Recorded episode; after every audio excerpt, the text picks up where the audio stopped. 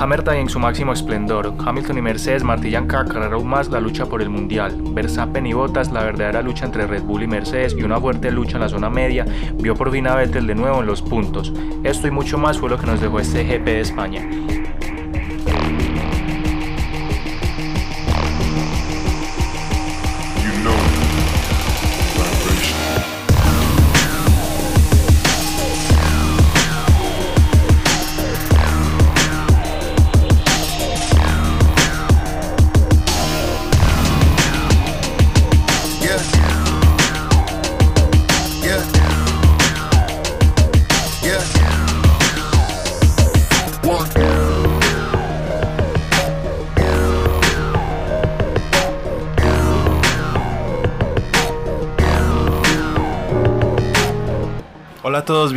Bienvenidos a un nuevo episodio de Desde la Chicana, este podcast donde analizamos todo lo que pasa en cada carrera de la Fórmula 1.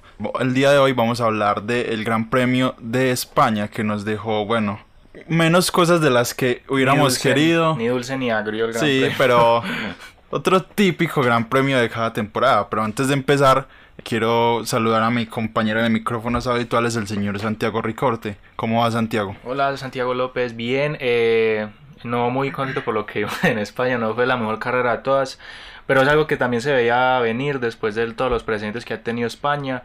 Recordemos que España, no porque sea un circuito Mercedes y solo lo gane Mercedes significa que sea aburrido, pero por lo general es un circuito que se le dificulta mucho adelantar a los pilotos, entonces por lo tal es, no genera mucho espectáculo. Es cierto, por lo general España es esa carrera de la temporada en la que no vemos mucho cambio. Generalmente los primeros, el que salen en la pole o los que salen en las primeras dos líneas, eh, generalmente se llevan la victoria y no es un circuito que dé pie a, a tener muchas batallas y a tener carreras muy entretenidas. Entonces, y así fue, porque de hecho, entrando ya a lo que sucedió en este gran premio, Hamilton volvió a arrasar, otro Hammer Time, como decías en, en tu editorial Santiago. Entonces, bueno, vamos a hablar igual. Tenemos algunos temas que tocar que nos dejaron eh, algunas batallas, eh, pero partimos de esta base de, de otra victoria de Hamilton y un Mercedes que domina cada vez más en la temporada. Sí, cuarta victoria del británico que ya extiende aún más su liderato en el mundial y Bottas otra vez que falla a la hora de enfrentarse a Verstappen. No sabemos qué le ha pasado últimamente a Bottas, pero está fallando mucho contra Verstappen. Se puede decir que también son dos pilotos que son los que prácticamente se están dando la, bate- la batalla. Es como como- la verdadera lucha Sí, de esta entre temporada. Mercedes y Red Bull. Hammer- eh, Hamilton está en su en otro nivel, pues de otra liga prácticamente. Fórmula Hamilton. Y el ahí- resto Fórmula 1 hasta, hasta 1.25. En fin, pero igual hubo luchas por lo menos en la zona media y eso fue bueno. No, y que también, pues tam- también es un gran acierto de, de Max estar ahí y poderle lucharle a Botas y ganarle, como en esta carrera, a veces también le ha ganado a Botas, pero Max en esta temporada hemos visto cómo le ha, le ha sacado esa, esa ventaja a Botas y le ha puesto como ese tropezón para que Botas no pueda, primero, luchar con Hamilton porque ya se le está yendo y segundo, eh, también ahora se tiene que es encargar de, de ganarle a Verstappen. Sí, no solo tiene que luchar contra Verstappen en carrera, sino en el Mundial, porque Verstappen ya lo sobrepasa en puntos en el Mundial, o sea que ya ni siquiera Bottas está luchando como así así contra Hamilton como era al principio. ¿Y cómo viste a Hamilton que desde principio a fin, eh, de hecho, dobló casi a todos los pilotos? O sea, es otra, otra exhibición de, del piloto británico. Sí, no, prácticamente como te digo, Hamilton estaba en otro nivel, eh, dobló a prácticamente todo mundo, menos al top, al otro top 3, que fue a, a Bottas A y a Verstappen. Verstappen, o sea, y solo falta que se doble a él mismo también, a este ritmo, pero no, está, está prácticamente en un estado de gracia tremendo, o sea, yo creo que incluso más que el año pasado, porque esta es la cuarta victoria de la temporada en solo 7 carreras, sea, da mucho que decir. Y se vio un Hamilton que de pronto está desatado, de pronto no tuvo el mejor arranque de temporada que él hubiera querido, pero después yo creo que de pasar las del doblete de Austria y llegar a, a Hungría ya o sea, se desató y está en su mejor nivel. Ahora, hablábamos que Bottas ya no se tiene que preocupar tanto por Hamilton lastimosamente, sino que ahora tiene otro problemita que es Mad Max ahí atrás. Pero también es que él mismo no se ayuda porque estuvo mal en la largada, Sí, lo adelantó. Stroll, entonces desde el comienzo él también ha tenido esos errores que lo, lo han relegado. Sí, el problema es que Bottas ya no es que solo le gana a Hamilton en, en clasificación, que antes al principio se mostró que Bottas eh, le podía poner, poner, como esa salsa a la clasificación contra Hamilton, pero es que ya Hamilton prácticamente casi que arrasa con él también hasta en clasificación. Y no solo en eso, sino que también al arrancar Bottas no se ayuda a sí mismo, está arrancando muy mal. O sea, pierde posiciones que no debería perder. Dos o tres carreras en las que sí, ha tenido esos errores. La peor fue en Hungría prácticamente, pero en esa también perdió mucha posición. Y esas posiciones que pierde al principio son segundos que les cuesta para poder aplicarlos al principio de carrera y mantenerse detrás de Hamilton o de Verstappen en su caso. Claro, porque vimos que en la carrera eh, Stroll lo, lo pasó en la primera curva y después Bottas le dio mucha dificultad y pasaron bastantes vueltas para volver a recuperar su posición y pasar al canadiense y esto hizo que Verstappen se le empezara a alejar y ya Verstappen con tiempo de gracia y Red Bull en los pits con, con todas sus, sus estrategias ya es como un, un tiquete a a la victoria y a ese segundo lugar. Sí, a mí lo que me impresionó fue ver cómo Bottas puso incluso neumáticos suaves al final de carrera y no pudo sobre ni recortarle nada, ¿saben? Si mucho lo recordó medio segundo en todo ese tiempo y al final tuvieron que volver a parar a Bottas para que pudiera hacer el récord de vuelta por lo menos como para que no perdiera tanto contra él. Entonces hay que ver ahí también cómo Bottas debe mejorar y debe estar como en ese estado que, que está Hamilton porque a mí también me pareció raro que Bottas no pudiera acercarse a, Verstappen y como que Mercedes ya tiró la toalla y dijo no mejor esto es imposible tiremos un puntico por lo menos otro que, que largó mal fue Checo Pérez. Como viste al piloto mexicano que estuvo de regreso en, en, España y tuvo un buen resultado pero sin embargo tuvo esa mala ese mal comienzo en la largada es prácticamente lo mismo que te digo con Bottas, solo como que en la zona media. El Mercedes de la zona media con el piloto con el piloto mexicano checo no, no arranca bien y eso hace que lo mismo le pase lo mismo que Bottas pierda mucho tiempo al principio adelantando coches que ya debería tener la posición ganada y eso al final se le, se le dificulta mucho más porque ese tiempo perdido se ve reflejado en el resto de la carrera entonces, lo mismo que es el que te digo con Bota, yo creo que tiene que mejorar esa parte de las largadas. Obviamente, Checo venía de dos semanas sin, sin correr, entonces de pronto pierde uno un poquito como el toque ahí, pero no, yo creo que eso ya para Bélgica debe ser más que corregido. ¿Y cómo viste a las Ferrari? Por lo menos en esta carrera a Vettel le dieron un Ferrari, parece que, que sí tenía un Ferrari, aunque eh, la explicación que dio Binotto fue que en, en el Gran Premio de Silverstone eh, tuvieron, y en el 70 aniversario, tuvieron un problema en el chasis y de que de pronto eso era lo que le estaba haciendo parecer casi como un has pintado de, rojo, pero vimos que en este Gran Premio Vettel volvió a tener un buen carro y se notó más la igualdad con Leclerc. Sí, se notó muchísimo más. Es curioso que no tenga que rajar de Ferrari como en esos problemas que se tenga que rajar en la vida real para que la próxima carrera aparezca mágicamente ya otra vez el chasis como, uy, ahora sí tiene ritmo, después de que no tuvo en ninguna de las carreras de Silverstone. Entonces, bueno, por la lo menos. La carrera de Vettel estuvo muy buena. Estuvo buena, fue muy buena carrera. Creo que fue de los poquitos que hizo una parada y aguantó con esos suaves como 30 y piola de vuelta, no me acuerdo. Aunque lo mismo, él, tiene que ser su propio estratega. Sí, porque al, final eh, recuerdo que fue muy charro que hasta los de Pirelli miraban los neumáticos de Vettel cuando llegó ahí al Park Ferme y los miraban como raro, como este piloto como pudo aguantar tantas vueltas con este neumático.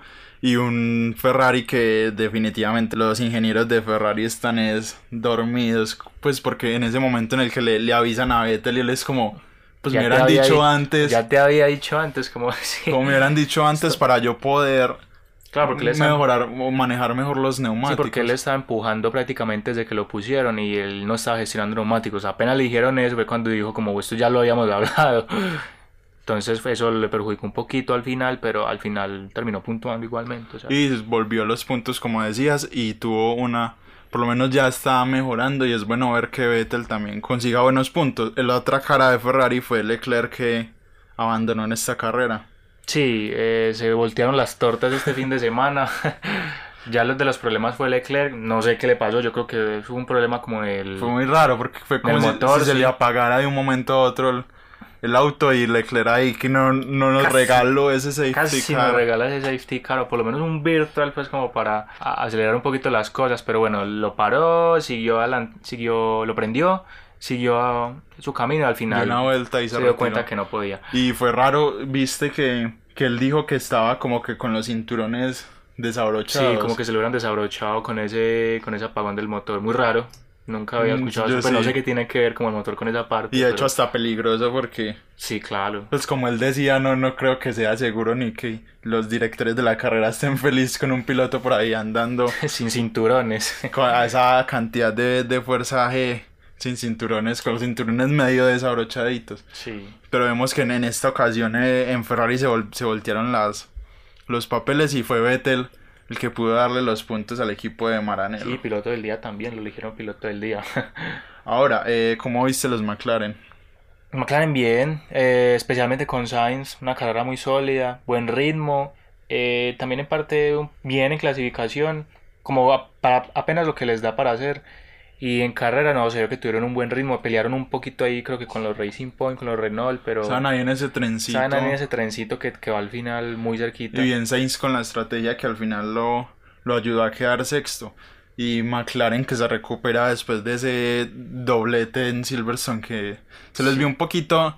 No estaban del todo mal, pero no estuvieron tan bien como en las primeras tres pruebas. Sí, también tuvieron mucha mala suerte con Sí, el pinchazo de Sainz. Y Renault que, que mejoró en Silverstone, pero ya aquí vimos otra vez que McLaren como que volvió a hacer lo que había sido al principio de la temporada. Sí, igual la McLaren desde el año pasado también se le daba como bien este circuito, no era tan mal.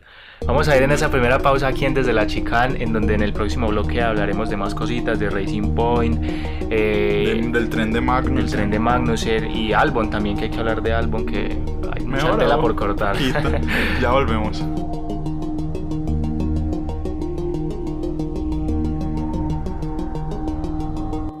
Y estamos de vuelta aquí en Desde la Chicane, este episodio en el que estamos hablando del Gran Premio de España. Y ahora vamos a... Quiero hablar de ese trencito que hubo después de, de las paradas con, con Magnussen, Ese con ese Haas que estuvo ahí, que prácticamente fue de lo poquito que nos dio de espectáculo en este Gran Premio. Por lo menos un Ferrari sirve para algo, aún así sea para estorbar. Eh, el mero trenzote, yo mero taco, yo no había visto un taco tan grande. Incluso al final, no estoy mal si quedaron como a menos de un segundo, bueno, como de 3, 2 segundos entre el, creo que fue el séptimo que era Vettel, hasta el décimo que fue Viazzi, no sé, bueno, no me acuerdo bien, pero fue mero trenzote. Fue lo único que generó como que pudo darnos como espectáculo en esa carrera, no haber sido por eso. Yo no sé qué hubiera pasado en esa carrera. Hubieran estado todo el mundo ahí como en tierra de nadie durante Sí. todo el circuito. Sí, porque, y es raro porque siempre pasa o va a pasar esta temporada que los Haas cambian la estrategia y antes mejoran la carrera. Sí. Yo creo que ellos sin creerlo de tal vez porque Lo que visto- ahí en esa parada y Sí. es que no, no lo podían pasar. A Ocon le dio duro. Veíamos ahí que hasta los Racing Point no podían. Los McLaren Norris ahí también le dio duro pasar a, a, a Magnussen. Entonces Pero es estuvo por ahí las- bueno. Es por las características del circuito. Es que prácticamente el único lugar en el que pueden adelantar es esa recta. Y es muy cortica. Y es muy cortica. Aparte de que, según estoy viendo en Haas, lo que están haciendo mucho es como alargar mucho la parada de los pilotos. Por eso es que se generan esos trenzotes a- en ciertos momentos de la carrera, porque aguantan tanto, tanto los neumáticos que No simplemente tienen ritmo. no tienen ritmo. Y obviamente el Haas no, no está en este momento para estar en ese lugar de, de la carrera y de la parrilla. Entonces, Sí, yo creo que lo hacen más bien como para dar ese esa pimienta lo o el picantico que le hace falta a la carrera, porque de no ser por eso, como te digo, estaría todo el mundo en tierra de nadie. Y también para, por intentarlo, como yo, yo me imagino a Gunter eh, pensando que de pronto en, en uno de esos le sale. Uno- sí, En uno de esos le- sale sale safety car y uno no sabe. Y, y el Haas ahí cuarto, quinto, sexto y pone unos muy buenos puntos que le sirven para el campeonato. Yo creo que lo hacen más por eso, tirando ahí la moneda. Se arriesgan, sí. Si en No algún momento les da. Porque en Hungría les estaba Hungría dando, pero dando. obviamente sabemos cómo es Haas. Ahora hablemos de, del segundo piloto de, de Red Bull que parece mucho más que como un tercer piloto de Alfa Tauri que un Sí. segundo piloto de Red Bull. O sea, no parece que estuviera manejando un Red Bull ni siquiera. O sea, yo no sé. Él dice que es como que no encuentra cogerle el golpe a, a las ruedas, como mantenerlos en un rango de temperatura óptima. Y pues según él, ese es como el problema.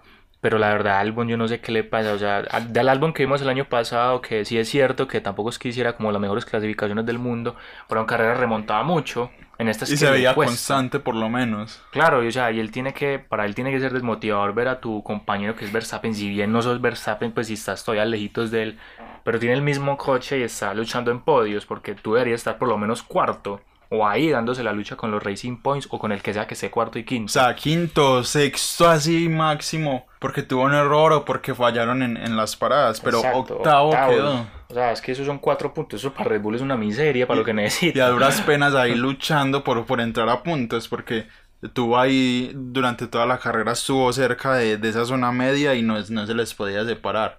Entonces, Sí, es cierto que no recuerdo, yo creo que lo preocuparon un poquito porque lo mandaron a poner medias, perdón, las duras al principio. Y Es eso, cierto. al final las duras nunca rindieron, o sea, nunca No tuvieron como el ritmo, daban muy difícil para calentar. Entonces yo creo que también lo perjudicaron en estrategia en ese puntico. Yo creo que ahí sí lo echaron un poquito como de ratón de laboratorio para poder saber que le ponían a Verstappen después. Pero bueno, igual el ritmo de, de Albon también no es, no es comparable ni cerquita a lo que tiene Verstappen. Por ahí vi a alguien que preguntaba si en realidad lo que pasa es que Max es tan bueno o Albon No es... es- malo. Porque pues no hay otra forma de explicar que estén tan lejos uno del otro. O sea, Puede ser un Max es, tan es un poco de los dos. Max es tan bueno que es capaz con un Red Bull que está por debajo de los Mercedes, pero igual es capaz de ganarles, ya les ganó, y de lucharles, o por lo menos a botas cuando puede. O Albon es- no le da el nivel para estar en un Red Bull y poder llevar al coche hasta donde debería estar, y es más como un piloto para tener un auto de, de media tabla. Es que es muy raro, o sea, yo no, ni, ni me quiero arriesgar como a, a decir que Albon no tiene como el nivel. Yo sé que lo tendrá, pues por algo es piloto de Fórmula 1, no, pues uno dice, pero es que le está pasando lo mismo que a Gasly el año pasado, o sea, yo no entiendo. Ya mismo volvió Gasly a, Alfa Tauri o a Toro Rosso y empezó otra vez como a, a sacar Ah, esos resultados. Es Entonces como no el sé fenómeno Alfa Tauri. si es que le hicieron magia vudú a ese carro que maneja o qué, pero es muy raro. Sí, porque desde que Richardo se fue, los segundos pilotos de, No, no, ninguno ha rendido. Bull no, no rinden. Y bajan a- al segundo equipo y ahí son los talentos. Sí, es muy raro. Pues no, no sé sabe qué qué pasa. pasa, cuando suben a- al, al equipo de Red Bull. Mera maldición. Eso tiene algo raro. Ay, porque es que es muy raro, en serio. Hablemos de, de un poquito de, de noticias que nos dejó este fin de semana, como eh, la confirmación de que para el Gran Premio de Italia en Monza, por fin tendremos esta corrección que va a hacer la FIA de, de los llamados Party Modes en clasificación, que hace que se pueda poner un mapa de motor más optimizado Agresivo, sí. para esta prueba. Se pensaba que iba a estar para la próxima carrera en Bélgica, pero al final lo movieron para Italia. ¿Qué piensas de esto? De pronto puede ser el paso que, que esperaba Red Bull para acercarse más a, a Mercedes o de pronto no va a pasar nada y Mercedes va a seguir arrasando. Bueno, hay dos lados de la historia y para mí, yo creo que eso o bien puede perjudicar a Mercedes o los puede ayudar incluso más. Porque recordemos que este Party Mode se le da mucho más bien como a los equipos, al equipo Mercedes por la diferencia tan grande que sacan los, en los tiempos de clasificación, en especial de Q2 a Q3. Entonces, eso tal vez los pueda perjudicar porque ya no van a tener como esa misma Ese push. o ese esa- push que extra que tenían en quali. A lo mejor de pronto también los puede los puede ayudar en ritmo de carrera, porque si van a tener un mapa de motor medianamente agresivo en ritmo de carrera, quiere significar que van a ser muchísimo más rápido de lo que ellos son ya. Pero también sería un poco arriesgar también, teniendo en Sí, de las cuenta condiciones del motor y todo ello. y cómo si arriesgan tanto y si son tan agresivos pueden perjudicar los neumáticos que ya vimos que si hay un puntico débil de Mercedes puede ser esa, ese tratamiento de los neumáticos en la carrera. Bueno, pues Puede ser arriesgado, pero también como dices les puede ayudar y de pronto pueden sacar ahí cómo, cómo optimizar bien el, el O sea, pues yo, yo creo que lo que va a hacer Mercedes es optimizar esos mapas de motor. O sea, lo que me refiero es como optimizar un punto intermedio que no sea ni muy arriesgado, pero tampoco perjudique mucho. Entonces yo creo que eso es lo que van a hacer ya. Y a Red Bull también le digo lo mismo, puede que los ayude o puede que los perjudique incluso más. Porque si de por sí están un poquito lejos en ritmo de carrera, si ese ritmo de carrera llega a caer más porque solo tienen que usar un mapa, solo pueden usar un mapa de motor, entonces ahí sí es verdad que se murió todo esto y ya son uno o dos de Uno, Mercedes uno, hasta el uno, final. dos. Entonces no sé, hay que esperar, yo diría que hay que esperar a ver cómo sea la primera quali en Monza Y, sobre todo tan- la carrera, Exacto, cómo y cambia la carrera y ver qué tan lejos están, porque Yo creo que en, en este en este sentido los que más pueden arriesgar son Red Bull porque igual no tienen nada que perder. sí, igual Si pierden igual de pronto perderían puntos, segundos puestos, pues para Red Bull un segundo puesto ellos quieren es acercarse a Mercedes, entonces tienen como Sí, es ese, como ese espacio a arriesgarse un poquito y de pronto mirar cómo pueden sacar ventaja de este cambio en el reglamento para esta temporada y darle un poquito de lucha a Mercedes. Sí, hay que mirar. Igual aún falta mucho para Monza y todavía falta aguantarnos Bélgica a ver qué nos trae. Otra noticia de, que tenemos para esta semana es que se confirmaron más carreras para eh, la temporada con un, ya con un calendario de 17 grandes premios hacia final de temporada y el regreso de Turquía. Turquía vuelve Con esa famosa curva 8. sí, después del, creo que fue el incidente entre Vettel y Weber, ¿no fue? Yo creo que fue después del 2011. Y de hecho va a ser muy interesante ver cómo estos pilotos están, porque muchos pilotos van a estar por primera vez en este circuito. De hecho, de los de la parrilla actual, sin Hamilton, Vettel, Raikkonen y Pérez, si no estoy mal, son los únicos que, que para el 2011 estaban en la Fórmula 1. Entonces, Sí, yo creo que sí. Va No a sé ser si atractivo cuando estaba en HRT también estuvo ahí, no recuerdo bien, pero va a ser atractivo volver a ver un circuito de esos en, en la Fórmula 1. Y las condiciones de esta temporada nos, nos dio que, que vimos unos muy buenos circuitos y vamos a tener muy, muy grandes sorpresas. De hecho, estuvo muy bien la FIA ahí que logró armar un calendario a la altura debido a las circunstancias. Sí, en tan poco tiempo, la verdad, porque apenas llevamos que solo llevamos Dos vamos para dos meses. meses prácticamente de, de Fórmula 1 y ya hemos tenido bastantes carreras, la verdad. Y también eh, otra de las carreras que se confirmaron fue una doble fecha en Bahrein que ya estaba ahí. Había rumores de que podía pasar y el final de la temporada como es costumbre en Abu Dhabi. Pero lo interesante de esas dos fechas en Bahrein va a ser la segunda carrera y cómo van a correr en este circuito perimetral. sí, es- Muy poquitas curvas y van a tener Sí. tiempos de vuelta. sí, se dice que van a ser menos de un minuto. Entonces, yo creo que es la primera vez en la historia que se va a ver algo así. No recuerdo si en la historia hubo en algún momento un gran premio que lo hicieran de menos de un minuto, no creo. Creo que sería el récord de, de tiempo en, en un gran premio. Sí, porque el más cortico ha sido Austria hasta ahora. la cantidad de vueltas ya habla por sí sola, que van a ser como alrededor de 88 vueltas, porque tienen que correr lo mínimo de kilómetros permitidos para un gran premio, y entonces Ferrari va a sufrir mucho ahí. Pues si sigue al ritmo que va, yo creo que va a subir demasiado. Y una mal parada significa prácticamente una vuelta perdida. No, y que ya se da por hecho que los Mercedes van a doblar una o dos veces o hasta tres veces a la mayoría de la parrilla. Si se da el caso, incluso hasta puede doblar hasta de pronto al segundo en caso de que estén muy disparejos de ritmo, pero va a ser muy heavy. Y de por sí que Bahrein es da buenas carreras. Vamos a ver qué nos entregan este segundo gran premio, en este otro doblete que vamos a tener en, el, en este circuito. Y eh, va a ser también muy interesante porque hacia esa parte de la temporada ya va a estar muy definida el campeonato de pilotos. Si no es que ya Hamilton llega con él ya ganado, pero sí, en ese momento hay que definir algo, va a ser muy, Va a ser muy, complicado, sí, pero bueno, es bacano. Por mí, bienvenido este tipo de circuitos. Y otra de las noticias ahora un poco más tristes es la venta de Williams a la firma de inversores Dorilton Capital. ¿Qué piensas ahí? ¿Se veía venir? Yo creo que yo después de ver a Williams sufriendo todos estos años ya lo veía venir. De hecho, Eh, antes creo que tardó más de lo que...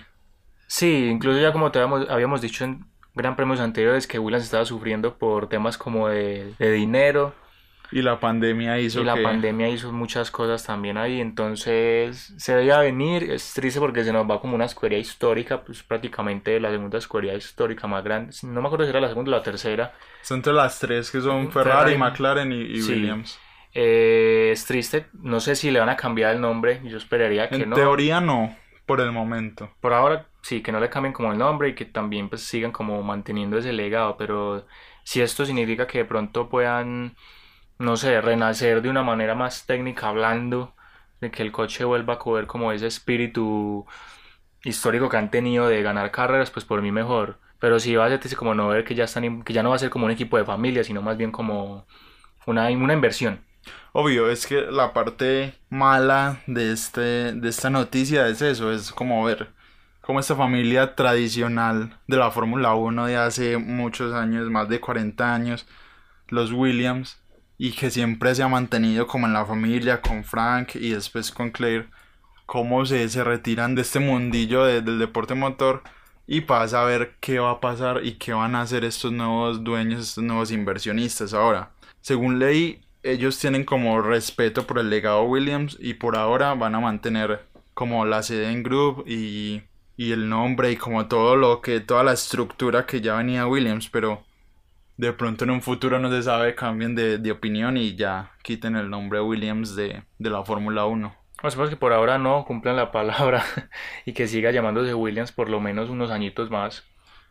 Y por último, en esta ronda de noticias tenemos otro capítulo más de la novela preferida de la temporada, que es el caso FIA versus Racing Point, porque... De los creadores de Ford versus Ferrari llega Renault versus Racing Point. Porque por fin Renault eh, decidió retirar su apelación y como que ya por fin vemos que, este caso se empieza a pagar. Sí, yo creo que ya por fin se dieron cuenta que eras tú una estupidez seguir peleando en eso. Como lo decíamos antes, no van a cambiar un diseño, un coche de una carrera a otra porque ya que estamos llegando a la mitad de la temporada prácticamente. Exacto, ya los penalizaron con lo que les viene a penalizar, ya se sabe qué pueden hacer y qué no pueden hacer, ya sigan corriendo muchachos que para eso estamos aquí.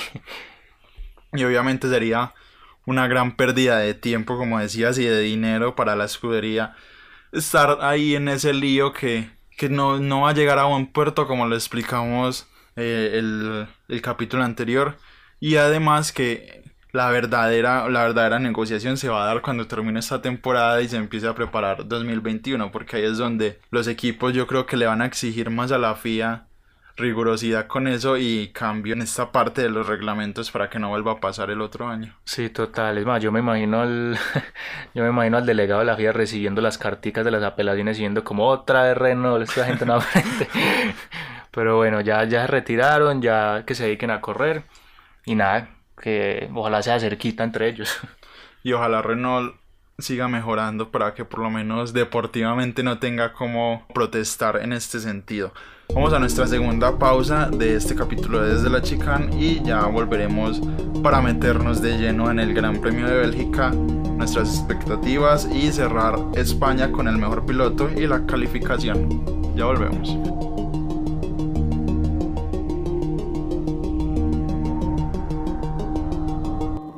Bueno, volvemos aquí en este último bloque en Desde la Chicán, retomando el Gran Premio de España. Quería preguntarte, Santiago, para ti, ¿cuál fue el piloto de esta carrera?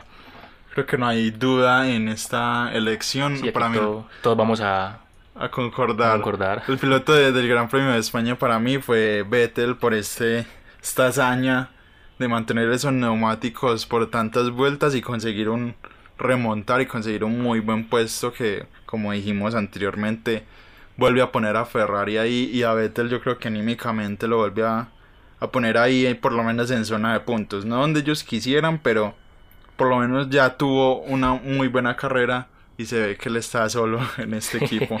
piloto, piloto, ingeniero, mecánico. Solo falta que tenga que bajarse a poner los neumáticos en la parada y ya es como para culminar la faena. Pero también pienso lo mismo pues es triste decir que obviamente el mejor piloto es alguien que tuvo que luchar para poder poner un Ferrari en los puntos y que quedó séptimo, y que quedó séptimo encima. Pero sí, prácticamente todo lo que hizo con, en, esa hazaña, como me dices, con esos neumáticos suaves, fue muy bueno y yo creo que se lo merecía porque la verdad había tenido unas carreras nefastas en Silverstone. Y ahora hablemos de la calificación. ¿Qué nota le das a este Gran Premio de España, Santiago? Yo, la verdad, no fue el mejor de todos pero sí le voy a dar un 5. Yo creo que el punto como intermedio ahí como rayadito. Y no tengo como ni siquiera un 5 con 1, ni 5 con 2, ni 5 con nada. Solamente como el 5 cerrados y ya. Hay como la mitad. No ha sido la mejor carrera de esta temporada. Y creo que en calificaciones ha sido la que más le. más palo le han dado. Y más bajo has calificado porque.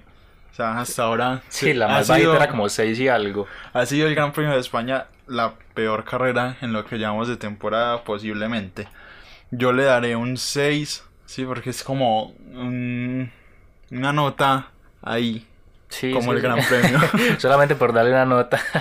por estar ahí, porque no merecen estar mucho más arriba. Y yo creo que 5 de pronto es un, un poco bajo.